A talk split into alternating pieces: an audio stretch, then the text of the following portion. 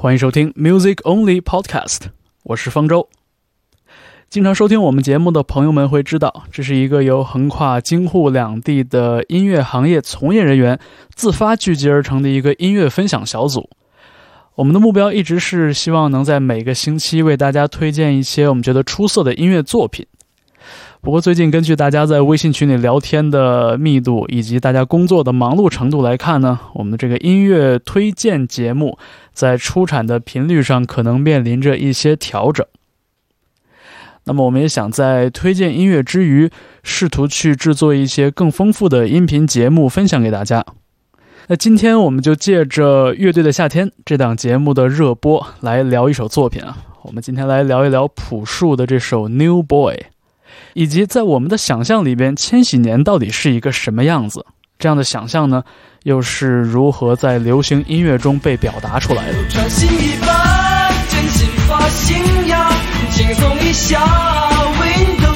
所以事情是这个样子的，在《乐队的夏天》第五期的作品改编站里边，盘尼西林乐队翻唱了朴树的这首作品《New Boy》。这首歌曾经收录在朴树的第一张专辑《我去两千年》之中。这首歌的改编引发了一些轻微的争议，因为很多观众认为盘尼西林的这个改编有一点太过平淡随意，呃，分量不够重。但是也有很多人说被这首歌里边的情感击中了，比如说评委张亚东，现场就流下了眼泪。套用一点点文本分析的手法，我们来稍微解读一下朴树的这个原作。那么，首先我们需要达成共识的一点是。朴树的第一张专辑《我去两千年》其实并不是一张非常阳光的音乐作品。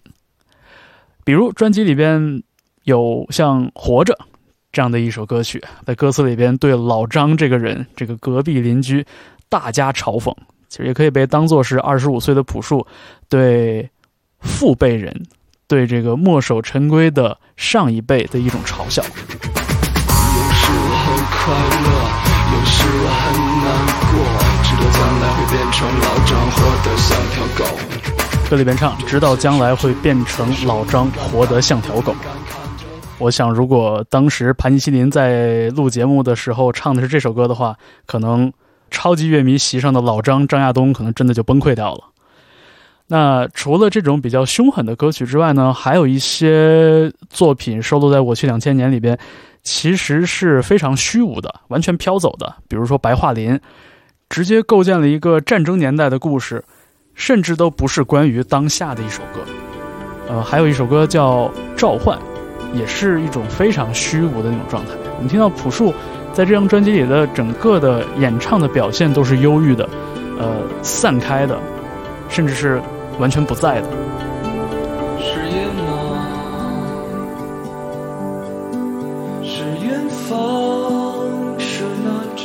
所以，我们说回到《New Boy》这首歌，可能大家第一句想到的歌词都是“哦，穿新衣吧，剪新发型呀”，感觉是一个阳光明媚的那种状态。但其实这首歌并不是。我们从前奏开始就感觉出来了，这个前奏是非常悬疑的这么一种感觉。是的，我看见到前两个字“是的”，先自己确定一下。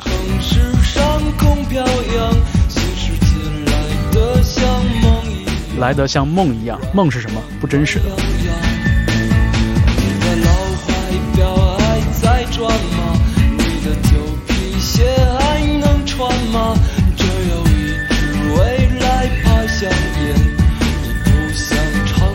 一支未来牌香烟，你不想尝尝吗？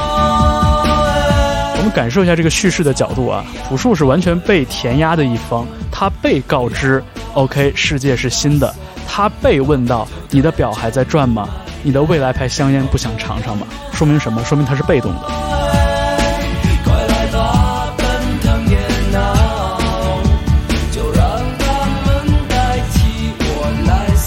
OK，快来吧，奔腾电脑，让电脑来代替我们思考。所以这个讲述的态度其实是消极的。至于这首歌的副歌部分，我觉得就不用多讲了。总之呢，这首歌里边表达的情感是非常似是而非的。那么下面我们可以稍微比对一下朴树的这个原版，以及在二零一九年盘尼西林乐队在乐队的夏天这档节目里边演绎的这个版本，我们可以比对收听一下，来感受一下这两支乐队在阐述这首歌曲的时候的一些呃区别。当然了，这个歌词和旋律部分呢，盘尼西林改动不太多，重点是在编曲这方面做了一些新的尝试。比如说，把原作里边那个非常机械的、非常粗糙的，像是对付出来的那个鼓的反复出现的那个 loop，变成了真正的鼓。呃，整个乐器的编配呢，也是偏向于原声乐器，以及还加了一个很漂亮的手风琴。但这些不说。至少前奏再没有那个悬疑的感觉了，悬疑的，确定的。是我看见到处是阳光，快乐在城市上空飘扬，新世纪来的像梦一样，让我暖洋洋。非常标准的以吉他为主导的四四拍的一首流行摇滚单曲，我们听到里边节奏卡的非常的准，所有的重拍都特别整齐，所以让这首歌听起来有一种非常笃定的感觉。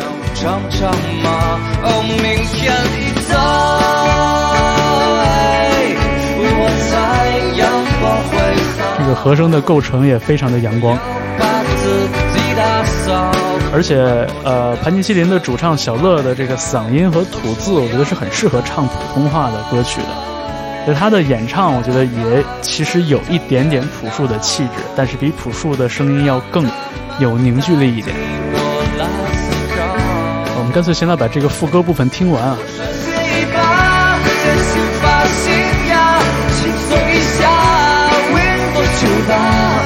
打扮漂亮。十八岁是天，我们的生活甜得像。那我们再来听一下朴树的原版。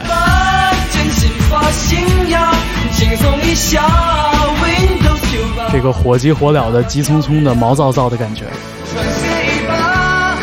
说白了就是盘尼西林不仅把歌曲节奏放慢了一点，呃，乐器用的更更朴素了一点，呃，演唱其实也更使劲了一点，所以就让这首歌在听感上变得非常的柔和。所以，我们 Music Only 的小组的朋友也会在讨论的时候提到，说这首歌感觉当年最扎人的那个地方没有了。手举起来，这个表达我也完全赞同。但是，我觉得像盘尼西林的这首歌呢，我们有一个更好的解读的角度，其实就是说，在一九九八年的时候，你望向一九九九年，望向两千年，其实这个未来给你什么礼物，你是不知道的。这个时候，你的内心其实。有一些彷徨是非常正常的。想想我们那个时候，大家都在讲什么千年虫啊，大家会担心在二零零零年的时候，所有的电脑系统都会崩溃掉，呃，甚至还有一些什么末世论的说法，很吓人。但是在二零一九年的时候，当你往回看，你会知道，那些日子其实都已经安全的过来了。千禧年这个概念不再是一个焦虑的源头。而是一个温柔的避风港，特别是在这二十年里边，已经长大成人、已经步入中年，甚至是步入中老年的这些人来说，这个避风港的温暖的怀旧的感觉就更重了。所以，我觉得盘尼西林在这首歌的风格的演绎上，其实是非常说得通的。好，此处我们再留意一下，呃，在最后一遍副歌到结尾的这个段落。小乐用啦啦啦的方式来带动大家，其实让这首歌一下子有了一个所谓的 anthem 的这种气质。那什么是 anthem？就是在一个很大的场地里边，台下所有人都能跟着一起唱的这样的一种气质，颂歌、赞歌这样的一种感觉。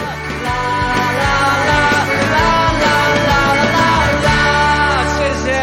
这个段落的处理也跟原作形成了一个非常鲜明的对比。就像我刚才说过的，啦啦啦是一个非常确认的这样的一个声音。我知道我在唱什么旋律，我要让你加入我，所以我用啦啦啦来示范，带着大家。这个里边内涵的是一种确定的姿态。那朴树的原版里这个段落唱的是什么？大家还有没有印象？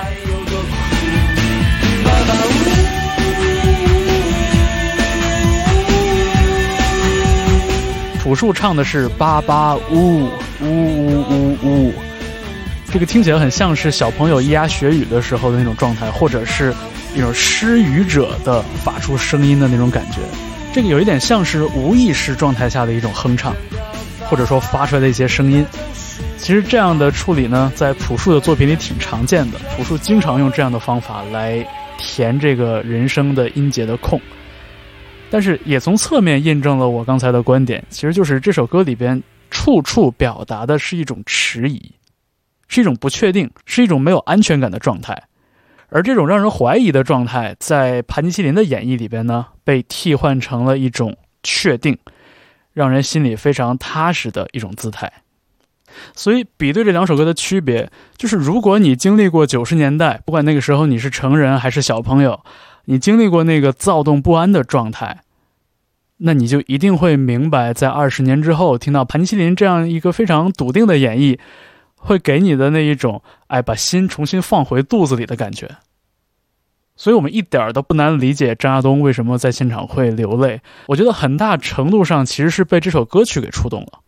那我也推荐大家在微博上看一看盘尼西林乐队的主唱小乐和乐队的经纪人老徐分别发的两篇长微博。其实从各自的角度去阐述了对这首歌的理解，我觉得写的非常不错。就作为对这首歌的一个辅助的了解吧。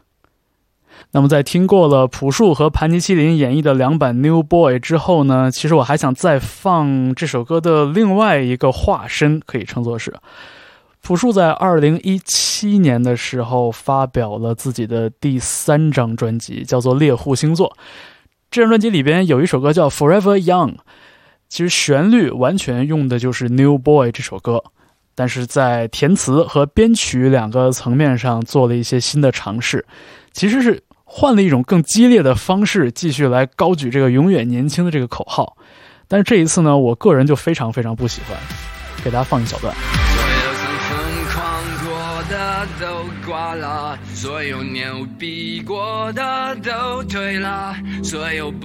这个歌词啊，说实话让我很惊讶。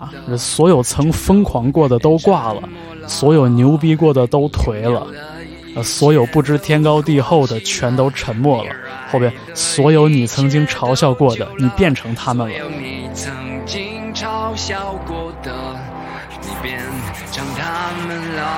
你看这歌词是不是让我们想到了《我去两千年》里《活着》那首歌？但是已经从当年的第三人称变成了一个赤裸裸的第二人称的控诉。所以朴树在强调 “forever young” 这件事情的时候，最先用到的一个表达手法是，所有厉害的人都不行了，而不是说我比以前变得更强了，或者说我没变，而是他强调别人已经变了，别人已经废了。所以这样的叙述角度，其实说实话，让让我觉得不是很幸福。特别是到了副歌的部分啊，呃，他突然又换了一个姿态。刚才还是一切都是很崩溃的，嗓音还是很干的、很拧巴的、很疲惫的。结果一到副歌，哎，突然把自己年轻的那个姿态又展现出来了，两眼带刀，不肯求饶。而且在最后副歌第二段里边还明确说：“我混账到老。”我觉得这个姿态真的不是一个很好的姿态啊。我觉得，如果二十多岁的时候你说一些四十多岁的人说的话，其实那我们觉得你是一个愤世嫉俗的青年人，呃，那种犀利其实是很鼓舞人心的。但如果你四十多岁了，还在讲二十几岁的时候讲那些话，而且明确的说我混账到老，我觉得真的不是一种体面的变老的姿态啊！就即便你还很犀利，但你这种犀利也是让人怀疑的。换句话说，就是你能唤起的共鸣，只是那些老混蛋们的。共鸣，我只能这样理解。包括这首歌的编曲，用的是一个非常偏向 EDM 的这种很直白的两拍的这种，基本上跟做体操没有什么区别的这种节奏。就虽然说这个声响上非常的刺激，但是我觉得我并没有听出 Just 那么年少的感觉，我反而觉得这个人是充满了疲惫的。所以这是这首歌不太让我感到幸福的一个地方。好，我们说了一些关于朴树、关于盘尼西林、关于 New Boy 和我去两千年的一些看法。那下面呢，我们即将人为插入一段广告。广告之后，我们继续这个话题。就是在流行音乐的世界里边，我们对千禧年这个概念的想象到底是什么样子的？广告时段为您推荐的是英国的独立乐团 Two Door Cinema Club 的全新专辑《False Alarm》，这也是乐队的第四张录音室作品，由与 U2、R.E.M. 和 The Killers 有过合作的制作人 Jack Knife Lee 操刀完成。我们听到的这首歌曲叫做《Once》。这首歌提了一个很有意思的问题啊，在一个摄像机可以捕捉到任何事物的年代，如果你可以反复观看一个东西一百万次，这还能算是 once in a lifetime 吗？请大家关注 Two Door Cinema Club 的全新专辑 False Alarm，也欢迎乐队经纪人赶快联系 Music Only 安排一期采访，再给我们送上一些福利是最好的了。谢谢，广告就到这里。您正在收听的是 Music Only Weekly Podcast。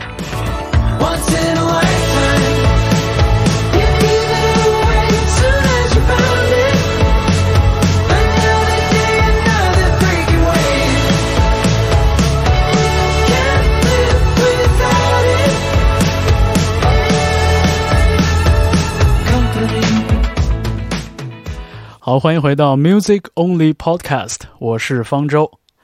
我们继续今天这一期节目的话题啊，在流行音乐的世界里边，我们对千禧年的想象到底是什么样的？我下面要先给大家放的这个片段，来自说唱歌手夏之雨和蒸汽波制作人银河骑士李老板在二零一九年一月发表的一张 EP 中的作品。这首歌叫做《在希望的田野上》。要知道，在希望的田野上其实是朴树《我去两千年》中的一首歌曲，而夏之雨和李老板的这张合作 EP 的名字就叫做《我去两千年》。但是，如果你以为下面这首歌听起来会像朴树当年的风格一样的话，那你和我一样都猜错了。首先，这个前奏一听就知道不是中国的味道啊！这个旋律的采样来自日本的一位 New Age 的作曲家。叫做机神，呃，这个作品的标题我看了一下翻译，叫做《我们漫游大海的一天》。我们都是这样啊，匆忙的长大，那些疑问啊，从来没人能回答。好了，朴树出现了，在希望的田野上，第二段主歌的前两句歌词，成了夏之雨这首歌曲的头两句。都是这样的匆忙长大，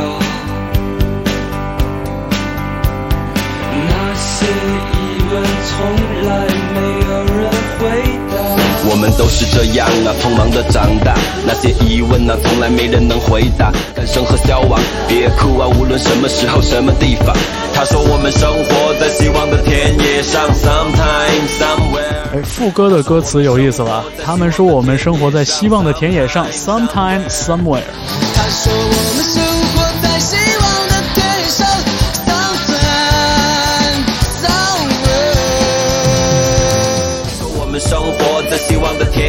这是来自青蛙乐队的第一张专辑中的一首歌，发表于二零零二年。这首歌的名字呢，同样叫做《在希望的田野上》。所以希望你还没有跟丢哈。在夏之雨的这首作品里边，短短的从前奏到副歌的这一分半的时间里边，出现了来自日本的 New Age 采样，出现了朴树的歌名，出现了。青蛙乐队的歌词，但是从音乐上来说，不管是演唱还是旋律，这首歌并不能让我们想起朴树或者青蛙乐队，所以它更多只是一个意象和文本上的挪用，或者说的好听一点叫移花接木吧。而且这首歌的这个音乐采样的基底，我相信很多朋友对于日本的 New Age 音乐也没有办法把它。跟自己对千禧年那个时代的回应紧密的联系在一起，而且这首《我们漫游大海的一天》是二零零四年发表的，所以尽管我们知道蒸汽波本身就是基于呃采样进行再创作的这样的一个音乐风格，但是就这首歌而言，它还是更多是关于夏之雨、关于银河骑士李老板的审美，而并非是他们歌曲里所指向的那个关于千禧年的 reference。呃，我当然知道大家对千禧年的回忆各有不同，呃，因为大家的年龄、大家的成长经历都不一样。但是就我个人而言，夏之雨的这首作品很难让我回忆起我经历过的那个一九九九到二零零二年。尽管他用到的意象朴树啊、青蛙乐队啊，都是当年我在电台里经常听到的一些名字。那下面我想放的这首歌呢，这个情形跟夏之雨大体类似，在歌词里充满了各种指向九十年代末期的 reference。比如说什么耐克鞋呀、骇客帝国、呃，Britney Spears、小甜甜，但是这首歌听起来非常的当下，并不会让我想到一九九九年。我所说的这首歌叫《Nineteen Ninety Nine》，来自 Charlie XCX 和 Troy Sivan 的对唱。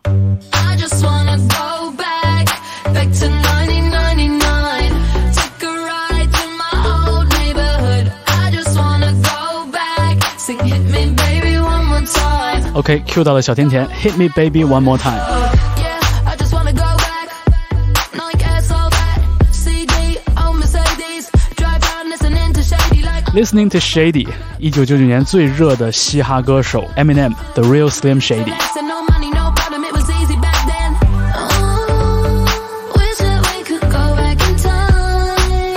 接着到现在还是非常典型的 Charlie XCX 和 Troye Sivan，很当下、很青少年流行歌曲的风格。 要说音乐上有没有什么指向九九年的 reference，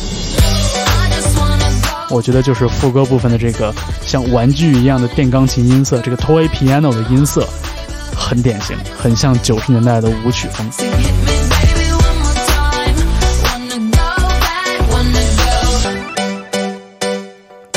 我想了一下，是否跟年龄有关系？呃，夏之雨出生于一九八八年，Charlie XCX 出生于九二年。Tracy One 出生于九五年，其实他们都在儿童时期度过了千禧年。可能夏之雨稍微大一点，那时候他十二三岁的样子。但是这么来说，我觉得跟年龄的关系也没有那么的紧密，因为就音乐层面上来说，这个复古复的非常的不明显。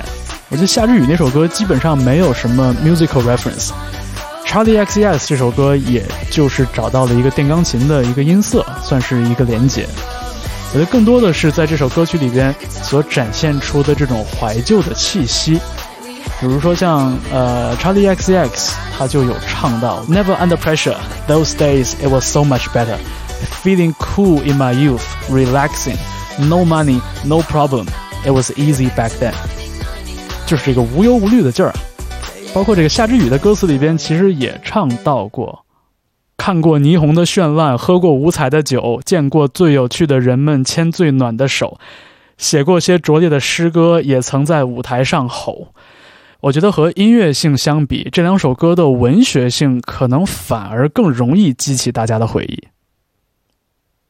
那这样的歌曲里边所出现这样的怀旧的温暖的情绪，也呼应了今天节目上半段我们解读盘尼西林的演唱的时候提到的这个点。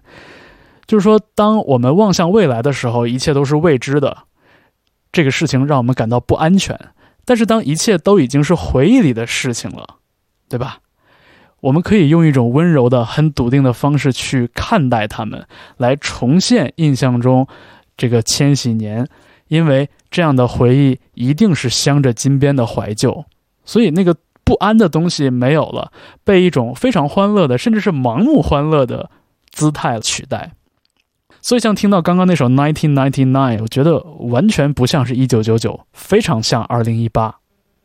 那么，如果说谁对千禧年的想象是最不凡的，呃，这个地方我借用一下音乐学家 Nate Sloan 的一个观点啊，他提到了一首歌创作于一九八二年，但是这首歌讲的同样是 Nineteen Ninety Nine。我们说的是 Prince。我们说他是一位旷世音乐奇才，并不是没有道理的。正当所有人都把千禧年、把千年虫这些事情挂在嘴边，把它想象成是一个让人忐忑的事件的时候，Prince 在一九八二年的时候就已经说了：“如果二零零零年我们就没有时间了，我要把一九九九年当成一个末世的派对，我要一直跳到死，跳到挂。”这是一种完全超乎当时的现实的这样的一种乐观主义精神，甚至可以说有一点空想主义精神。但是，到了二零一九年的时候，我们再来听 Prince，我们才会觉得，哎，这首歌反而更像是一首值得传世的作品。如果说朴树的 New Boy 只是为一群人刻画了特定时代的一种状态的话，那我觉得 Prince 这首歌根本就不是关于一九九九年的，它是关于一种乐观主义精神的，它完全可以超越任何时代，在任何时间都去听它，而且随之起舞。